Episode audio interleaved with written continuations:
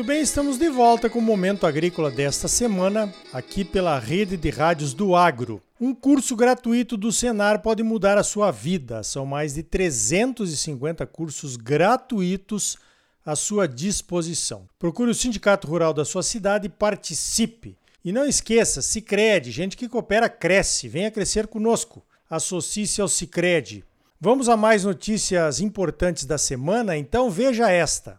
A Embrapa Agro Silvio Pastoril de Sinop assinou um termo de cooperação com a Associação dos Criadores de Mato Grosso, a Acrimate, e com a Associação dos Criadores do Norte de Mato Grosso, a Acrinorte. Com essa cooperação, a Embrapa vai continuar as pesquisas iniciadas em 2015 sobre a produção e a reprodução de bovinos de corte em sistemas integrados. Um dos focos será o balanço de carbono da pecuária de corte nos sistemas produtivos com integração. Lembre-se que a Embrapa lançou um selo de carne carbono neutro quando o sistema de integração conta com a floresta junto com a pecuária. As árvores sequestram o carbono emitido pelos bovinos, neutralizando as emissões. E também lançou um selo de carne de baixo carbono, quando a integração da pecuária é só com a lavoura sem a floresta. O projeto vai estudar as emissões de óxido nitroso e de metano também, dois gases de efeito estufa com potencial maior que o CO2. Muito bom! Quanto mais informações científicas geradas e apresentadas, menores as possibilidades de fake news e falsos argumentos sobre o real papel da pecuária de corte nas tais de mudanças climáticas. No caso das integrações, a visão da pecuária muda completamente. Ela passa a ser fator de preservação ambiental ao invés de ser simplesmente fator de emissões. Logo após a assinatura do termo de cooperação técnica, o pessoal da Embrapa visitou a FAMATO. Foram apresentar a nova chefe geral da unidade de Sinop, a pesquisadora Laurimar Vendrúsculo. Ela substitui o Auster Farias, que chefiou a Embrapa Agro Silvio Pastoril por um longo tempo, cumprindo um ótimo papel, o de consolidar a Embrapa Multidisciplinar de Mato Grosso como uma referência na produção da boa ciência. A Famato e a Embrapa estão organizando um evento chamado Famato Embrapa Show, que vai acontecer no cenário rural em Cuiabá, agora em junho, entre os dias 22 e 24. Marcou aí no seu calendário? 22 a 24 de junho, Famato Embrapa Show.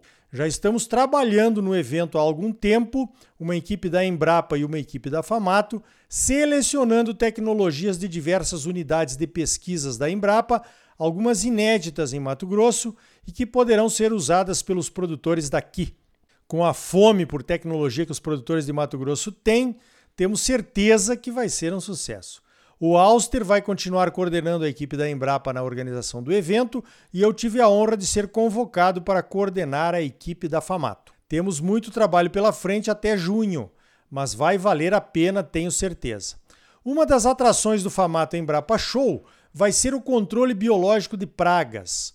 O Ministério da Agricultura publicou na semana passada uma ER, uma especificação de referência, que tem como ingrediente ativo uma pequena vespa parasitoide chamada de Tetrasticus howardi, que pode ser usada para o manejo de controle de duas pragas importantes, a broca da cana-de-açúcar e a lagarta de cor parda que ataca o eucalipto. Em 2021, o mapa publicou 50 especificações de referência que resultaram em produtos registrados. Foram 51 novos registros contra 38 em 2020. Outro inseto que agora pode ser usado no controle biológico da traça dos cachos da uva é uma espécie do já conhecido tricograma, outra vespinha. A uva está entre as frutas mais exportadas pelo Brasil e rendeu 156 milhões de dólares em 2021. O controle biológico de pragas da uva ajuda a melhorar a qualidade dos frutos. Essa notícia está no site da AgroLink. As fortes secas que atingiram a região sul do Brasil e a Argentina também fizeram estragos no Paraguai. As previsões de produção e consumo mostram que o Paraguai só terá estoques de soja para abastecer a sua indústria local até a metade do ano. O Paraguai deve produzir em torno de 5 milhões de toneladas de soja nesta safra, praticamente a metade do que produziu na safra do ano passado. Esse seria o menor volume de produção da última década. O Paraguai é o quarto maior exportador de soja do mundo. A CAPRO, que é a Câmara Paraguaia de Processadores de Oleaginosas e Cereais, que é uma entidade equivalente à Biov aqui no Brasil, está pleiteando junto ao governo paraguaio uma ajuda tributária, também conhecida como incentivo fiscal, para poder importar soja e manter a sua indústria ativa, evitando uma crise ainda maior. Olha, com a quebra de safra recorde aqui no Brasil, também com a seca no sul e agora o excesso de chuvas na colheita aqui em Mato Grosso, a América do Sul terá uma quebra gigantesca na produção de soja. O Fundo Pátria estima que a América do Sul deixará de colher 40,9 milhões de toneladas de soja. Esse número equivale a quase uma safra da Argentina. Em setembro de 2021, no início do plantio, a consultoria Datagro estimava um crescimento de 7% na safra de soja da América do Sul, que poderia chegar a uma produção de quase 212 milhões de toneladas agora com estimativas de 123 milhões de toneladas no Brasil, 43 milhões de toneladas na Argentina e 5 milhões de toneladas no Paraguai, a safra de soja da América do Sul deve cair para 177 milhões de toneladas, 41 milhões de toneladas a menos. Será que o mercado já precificou isso? Olha, em muitos casos nem adianta, né? Pois muitos produtores não terão o que vender, mesmo a preços inimagináveis há algum tempo atrás. Aquela história de verem as pingas que bebemos, mas não verem os tombos que caímos, está ficando bem evidente nessa safra. São esses preços altíssimos de soja e de milho que, na verdade, serão pouco aproveitados pelos produtores, ou porque já venderam boa parte da safra a preços bem menores do que os atuais, ou porque simplesmente não terão o que vender.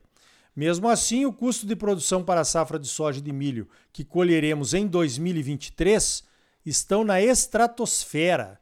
Será o custo de produção mais alto da história.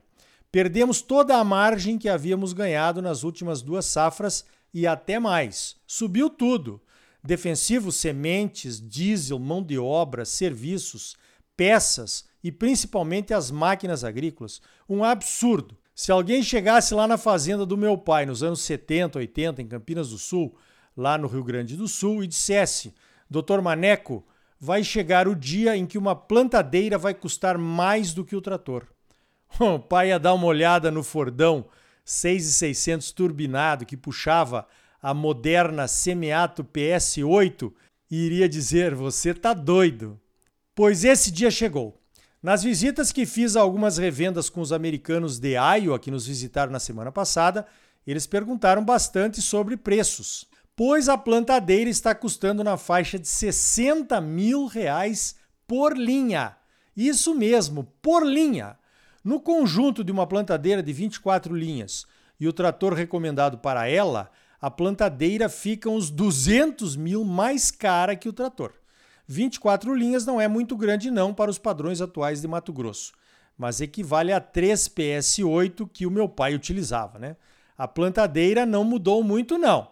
A não ser pela distribuição a vácuo e pelos sensores nas linhas, o princípio é o mesmo: disco de corte, disco de distribuição, rodinhas de fechamento de sulcos montados numa barra de ferramentas de ferro, caixas plásticas de adubo de sementes ou só de sementes.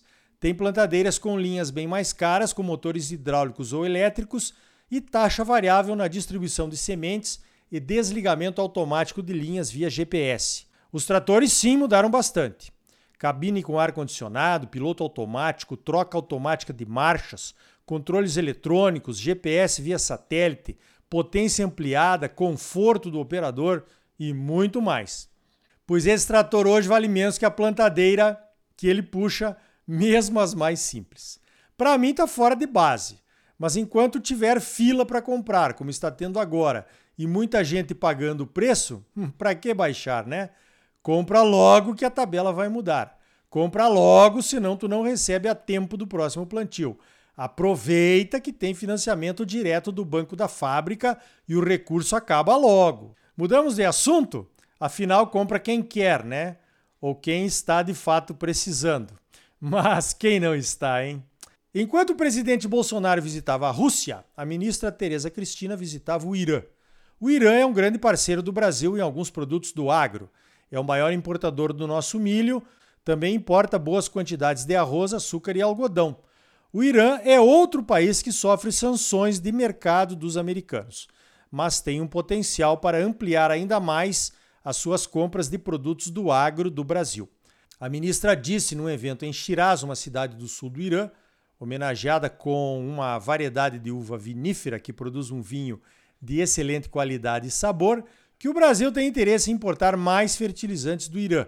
Sendo um país com grandes reservas de petróleo, o Irã é também produtor de ureia, produz 5 milhões de toneladas.